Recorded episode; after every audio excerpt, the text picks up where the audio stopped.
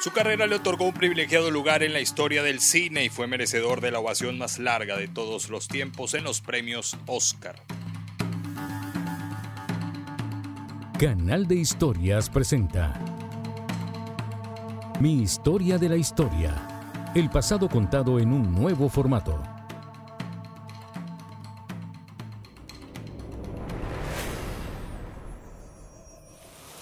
En 1889, en un carromato de gitanos y aparentemente en la ciudad de Londres, nace Charles Chaplin, hijo de una pareja de artistas que fracasaron en la profesión y que además no le brindaron al pequeño Charles una infancia tranquila. Su padre falleció cuando él tenía apenas tres años. Su madre, Hannah Chaplin, terminó en un hospital psiquiátrico.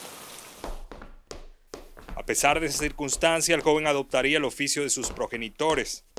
Debuta exitosamente como bailarín de tap en un grupo juvenil. Desde los 12 años trabajó de actor en shows e inició luego una carrera de comediante de teatro vodevil, que lo hizo cruzar el Atlántico hasta los Estados Unidos en 1910. Tres años más tarde, incursiona al mundo del cine de la mano de los estudios Keystone. Su talento y la caracterización del personaje de Charlotte, de pantalones holgados, zapatos grandes, saco apretado, sombrero pequeño y un bastón, llamó la atención de los productores. Fue protagonista principal del cine mudo en los años 10 y 20. El humor, las expresiones exageradas, la emotividad y escenas con violencia fueron la forma como Charles Chaplin hacía de su arte una crítica social. Esa misma crítica social llevó a que lo acusaran de comunista, por lo que en 1952 abandona los Estados Unidos después de haber trabajado en más de 80 producciones cinematográficas. Los servicios secretos de Gran Bretaña y Estados Unidos nunca encontraron pruebas de esas acusaciones. En 1972, cinco años antes de su muerte, Chaplin regresó a los Estados Unidos para recibir un reconocimiento por su versátil y extensa contribución a la industria del cine.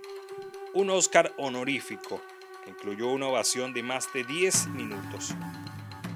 Chaplin no solo fue actor y humorista, también director, guionista, productor, escritor y compositor. Canal de Historias presentó Mi historia de la historia. El pasado contado en un nuevo formato.